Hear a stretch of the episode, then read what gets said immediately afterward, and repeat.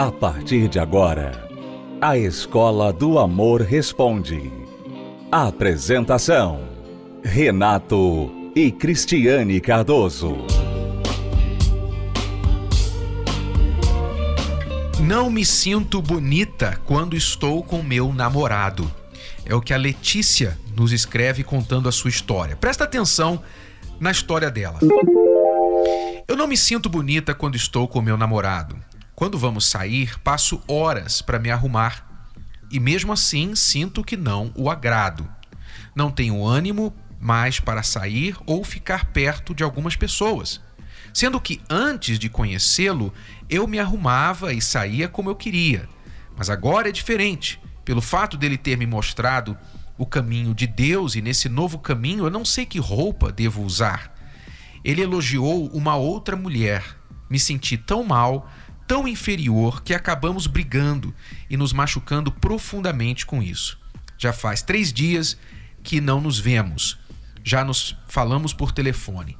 Ele já disse que me acha bonita também. Já me falou isso várias vezes, mas não consigo tirar da cabeça os elogios que ele fez a outra mulher. Sinto que não estou pronta para namorar ou ter qualquer tipo de relacionamento. Me sinto insegura. Veja só, Cristiane, a história da Letícia ela é uma história típica de pessoas que entram num relacionamento com alguém que não está preparado ou preparada para estar num relacionamento. Aquela pessoa, aquela outra pessoa, é uma pessoa que tem muitas questões internas mal resolvidas. E aquela pessoa com questões mal resolvidas, ela acaba colocando para baixo destruindo a autoestima, destruindo a autoconfiança da pessoa com quem ela entrou no relacionamento. Como é o caso do namorado da Letícia aqui. Antes de namorar com ele, ela não tinha nenhum problema com a aparência dela. Agora, ela se sente inadequada. Eu já vejo um outro lado aqui, Renato. Eu tenho a impressão que o problema não é exatamente esse aí. Por quê? Ela diz que ele tem mostrado o caminho de Deus para ela, ou seja, ele tem levado para a fé, né? E ele não, nunca chegou a falar para ela que ele não gosta da roupa dela. Ela diz que ela sente que não o agrada e que ele já elogiou outra mulher. Eu imagino que o que ele está fazendo é o seguinte: olha só aquela mulher, como ela se veste bem. Ele está querendo dar uma dica para ela de como ele gostaria de vê-la vestida. Talvez essa questão dele estar levando você para Deus tenha a ver com a sua maneira de se vestir. Porque quando a gente se aproxima de Deus, quando a gente começa a usar a nossa fé e começa a viver uma vida mais mais de fé, né? Então você começa a mudar também a maneira de se vestir. Não é que você vira quadrada nem cafona, mas você já não usa certas roupas que antes para você não importava, mas que agora você entende que aquelas roupas não conduz com a nova fé, com novo, a nova maneira de ver as coisas. Por exemplo, vou exemplificar mais um pouquinho, né? antes de conhecer a Deus, a pessoa ela usa roupa e ela pensa assim: o que é bonito é para mostrar.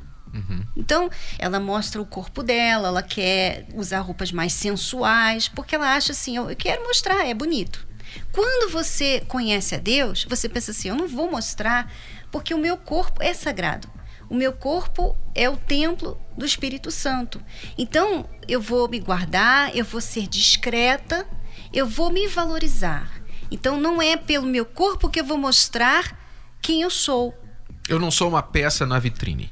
É, então, em outras palavras. Então, quando a pessoa está no caminho de Deus, ela começa a ter esse entendimento. Então, eu imagino que o namorado dela, da Letícia, tem esse entendimento. Eu gostaria de vê-la se arrumar mais discreta. Só isso.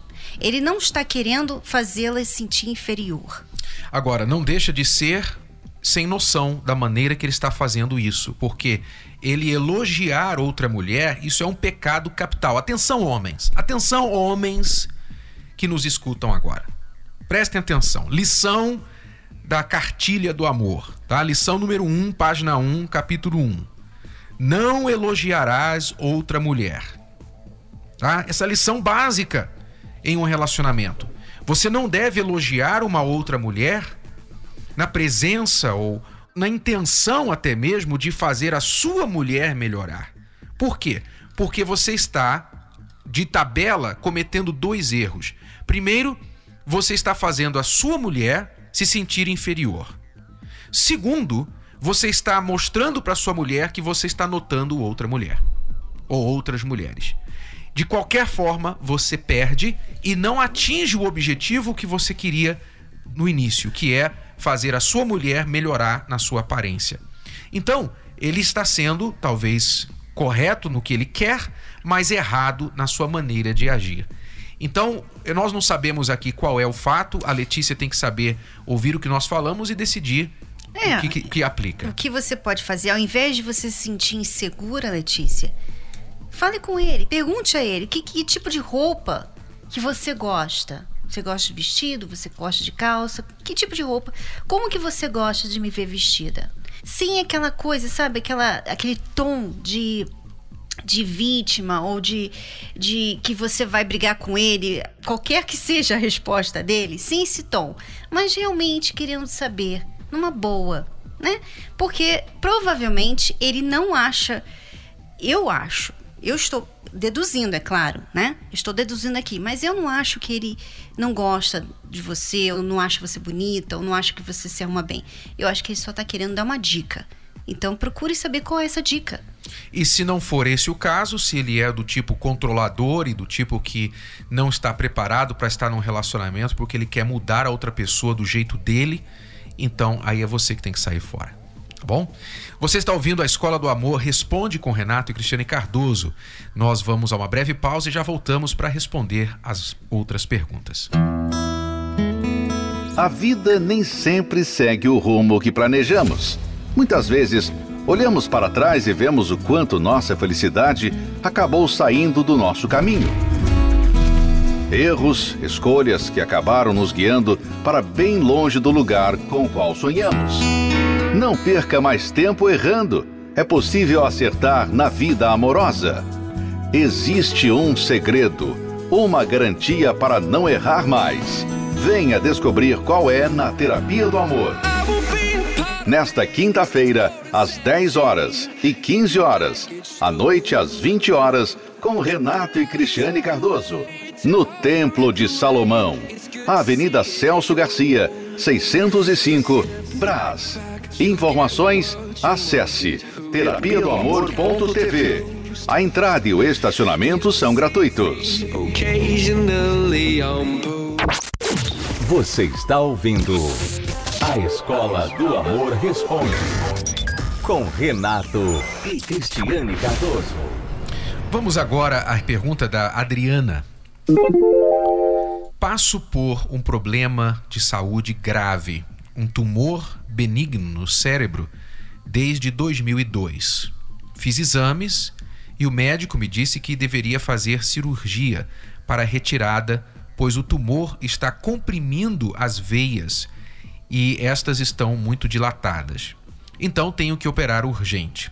Com isso, não posso ter pressão alta, nervosismo e outras coisas, inclusive relação sexual, que aumenta muito a pressão. Com isso, meu esposo tem ficado muito agressivo, nervoso, fala que não devo escutar o que o médico está dizendo, que eu devo sim ter relação, mesmo correndo o risco de romper as veias e ir à morte. Eu tenho filhos e tenho tomado cuidado, mas para ele está errado. Ele diz que não devo seguir o que o médico diz. O que eu faço? Adriana, você tem que se amar mais, né? Então, se é um risco para a sua vida, então você vai ter que pedir desculpa. Olha, desculpa, mas eu não posso. Eu não posso fazer o que você quer. E você vai ter que respeitar, porque é a minha vida. Se você não valoriza a minha vida, eu valorizo a minha vida. Dizer... Agora, além disso, de você ser firme né, em relação à sua vida, o seu bem, você também tem que compensar, porque também você não pode totalmente ignorar o marido, tratá-lo como uma pessoa qualquer na sua vida por causa dessa enfermidade que você tem. né? Porque aí realmente ele vai se sentir ignorado, rejeitado e é como se ele estivesse também com um tumor na cabeça. Né? Então tem outras maneiras de você compensar, já que você não pode ter relação sexual com seu marido, tem outras maneiras de, você namorar com ele. De fazer Não- carinho, de cariciar. Não impede de vocês namorarem, ainda que vocês não cheguem ao ato conjugal, a, a relação sexual total, na totalidade. E você não deve abandoná-lo por este lado. Então, realmente tem essa parte e a parte dele, infelizmente, ele está sendo muito ignorante, muito estúpido, né? sem noção. Falamos do primeiro eh, e-mail sobre o namorado sem noção e agora nós temos um marido sem noção. Onde já se viu você dizer para sua esposa que tem um tumor no cérebro, cujo médico orientou você tem que operar urgente, tem que manter a pressão baixa, você não pode ter relação sexual, senão você pode até morrer. E você chega para sua esposa e fala: "Não, esquece o que o médico falou, vamos ter relação sexual sim". O que, que você tem na Parece que é você que tá com tumor no cérebro. Parece que é você que tem alguma. Tem, tem uma minhoca na cabeça, rapaz. Que absurdo. Você não é marido. Na verdade, você não é marido, porque a palavra marido significa o que cuida da esposa. E você tá fazendo qualquer coisa menos cuidar. Você tá querendo usar a tua mulher para tua satisfação sexual e sem se preocupar com o tumor no cérebro dela ou o fato que ela pode até morrer. Ora, bolas. Aí vai ser legal, você tem a relação com ela, ela morre, e aí depois? Você vai fazer o quê? Poxa, que, que absurdo, que ignorância, que ponto nós chegamos. Só soltando os cachorros mesmo em cima da- desse, desse marido aí que não é marido, na verdade. Olha, pelo amor de Deus, pelo amor de Deus, tem gente que. Olha, deixa eu parar de falar porque senão eu vou.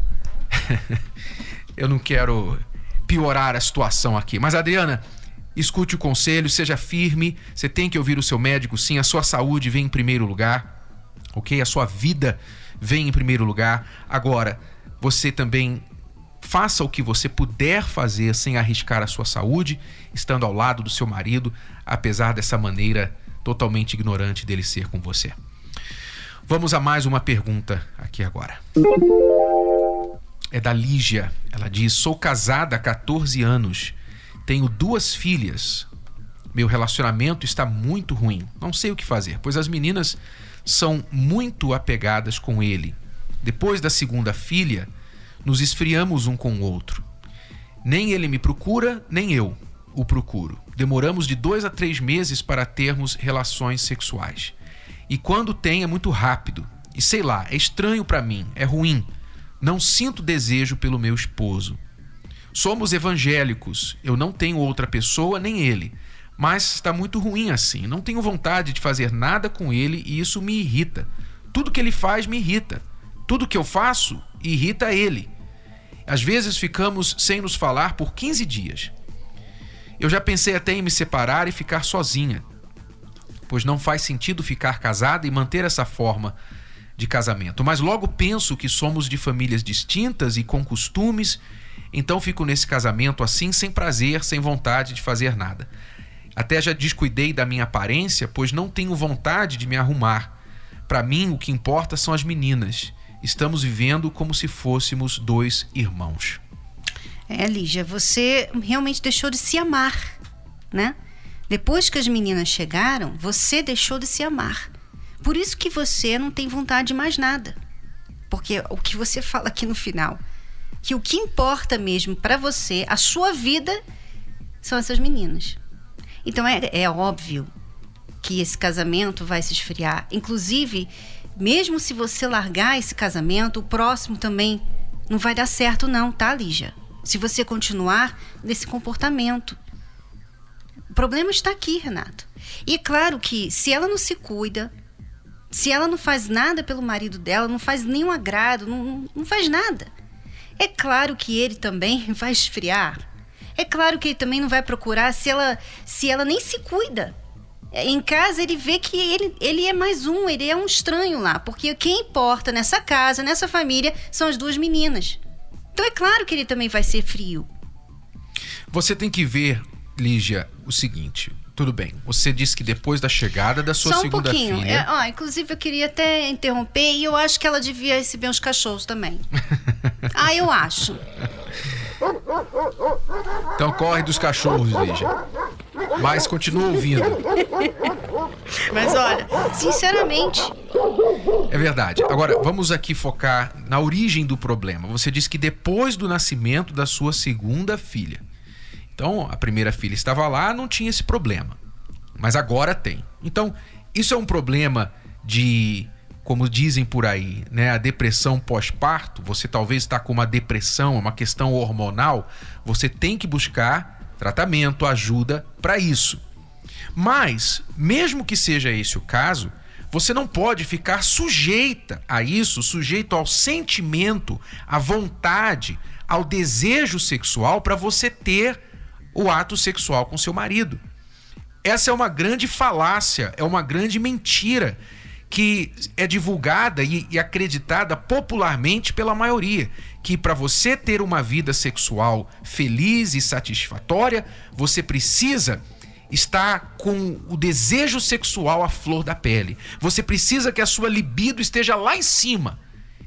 E as pessoas muitas vezes, porque não têm o desejo sexual, elas chegam à noite, os casais chegam à noite, vão para a cama, um vira para o lado, o outro vira para o outro. E sabe o que acontece quando você não tem atividade sexual, quando a sua cama só é usada para dormir? Sabe o que acontece? Você começa a sentir cada vez menos vontade. E aí a coisa vai se prolongando. Você não tem vontade hoje, amanhã você também não tem, outro dia você está cansado, outro dia vocês têm que acordar cedo, e assim sempre vai ter uma desculpa. E aí é uma vez no mês, uma vez a cada 15 dias, e vocês vão se acostumando com isso. E o que acontece? Acontece algo fisicamente quando o casal não tem contato sexual. Vocês, como você falou muito bem, vocês começam a viver como se fossem dois irmãos dentro de casa. Então, acaba a intimidade, acaba aquela cola de marido e mulher, a cumplicidade, e começa a gerar muitos problemas. Há um afastamento também emocional que é seguido do afastamento físico. Então, em resumo, o que nós estamos falando aqui, Lígia, é que você não precisa esperar ter desejo sexual para ter a relação sexual. Eu não estou falando tampouco que você tem que ir lá e simplesmente satisfazer o seu marido e ficar a ver navios. Não, você tem que conversar com ele, você tem que fazer um esforço e os dois trabalharem para agradar um ao outro. Porque o ato sexual é como comer qualquer refeição. Você pode estar sem fome, mas quando você sentar na mesa e começar a beliscar a comida, o apetite vai abrir. É assim que funciona. E comece a se arrumar, comece a se cuidar, mesmo sem vontade também. Porque você diz que não tem vontade também de se arrumar, não é mesmo? Então, você tem vontade de cuidar das suas filhas? Todo dia, toda hora?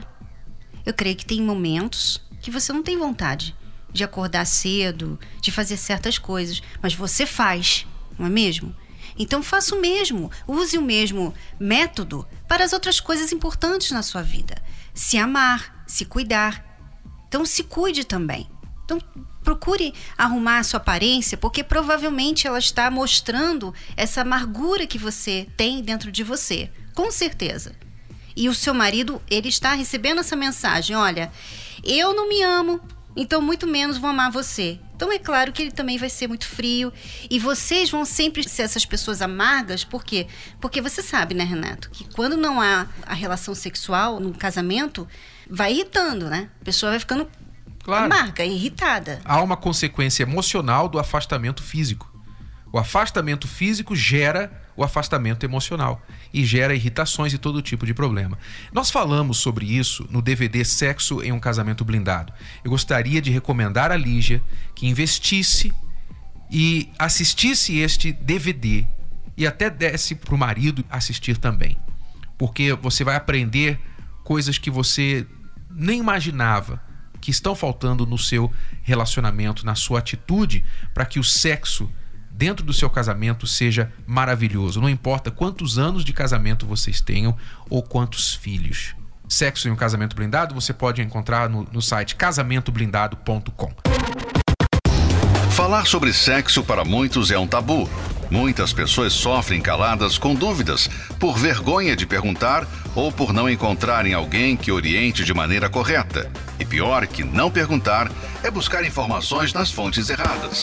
Sabendo desse anseio por respostas, o casal Renato e Cristiane Cardoso realizou uma palestra sobre o tema Sexo em um casamento blindado: Os segredos da intimidade total. De uma forma descontraída e ao mesmo tempo informativa, eles esclarecem dúvidas e explicam, sem rodeios, pormenores da vida sexual do casal que vão abrir sua mente. Casados serão imediatamente beneficiados. Noivos, não se casem antes de assistir, pois vocês aprenderão a lidar com o sexo antes do casamento. E solteiros se sentirão mil anos-luz à frente de seus amigos. DVD Sexo em um Casamento Blindado Adquira já o seu. Mais informações acesse arcacenter.com.br ou acesse online através da plataforma Univervídeo. Acesse univervideo.com. univervideo.com. Eu tive um problema assim que causou um esfriamento. Porque quando eu casei, eu queria uma mulher do meu lado. O que acontece? Eu acabei me decepcionando porque eu tinha casado com uma, uma menina. Eu me casei com 21 anos, ela com 18. E quando a gente foi para casa, às vezes eu chegava do serviço, não via a casa arrumada, era coisa que eu queria ver, uma comida boa feita, algo diferente, não tinha. Às vezes eu ia pedir a opinião dela para conseguir resolver um problema, problema financeiro e tal. Ela nunca dava opinião, ficava sempre omissa. Comecei a ficar, poxa, Será que eu, eu peguei uma filha para cuidar? Né? Falei, hum, não é isso que eu quero para mim. Daí a gente estava como dois amigos dentro de casa, logo com três meses de casado. Quando eu morava na casa dos meus pais, eu era acostumada a ter tudo na mão. Eu não aprendi, não tinha aprendido a cozinhar, não tinha aprendido a, a lavar roupa. Então, quando eu casei, eu pensava que ia ser a mesma coisa, que ia ter tudo na mão. Quem ia fazer isso para você? Então, eu Ele? não sabia. Eu não tinha esse, esse entendimento. Eu era muito tímida, não expressava opinião nenhuma. Sempre fui quieta no meu canto e nunca conseguia falar nada. Uhum. Tipo, me recuava, tinha um medo de expressar a minha opinião. Poxa, daí deu aquele conflito. A gente entrou aquele conflito e começou a ter briga, começou a ter esfriamento, daí eu comecei a ser estúpido, comecei a me ficar ser aquele homem estressado, nervoso, tudo com ela era na, na patada, sabe, Renato? Tudo patada. Ah, sai para lá, não. Aquela, aquela pessoa chata. Eu me tornei um homem chato, insuportável, por causa disso. Daí a gente começou a frequentar as palestras toda quinta-feira lá. Daí eu comecei a aprender o, o, que causava isso. Daí, como eu sempre fui eu aderi mais às ideias, eu comecei a pôr em prática em casa, eu comecei a tratar ela melhor, comecei a ter mais paciência. Tinha coisa que eu sabia, ela não sabia. Eu comecei a ensinar. Não, já que você não sabe, então peraí. Pegava na mão, vamos fazer. Ah, vamos fazer outra coisa. Ah, tá. O que você quer cozinhar? A gente pegava, não, vamos fazer assim, assim, assado. Ensinei ela a fazer bolo, um monte de coisa. Nisso, o, o nosso elo foi, o nosso amor foi cada vez ali sendo avivado avivado, uhum. avivado.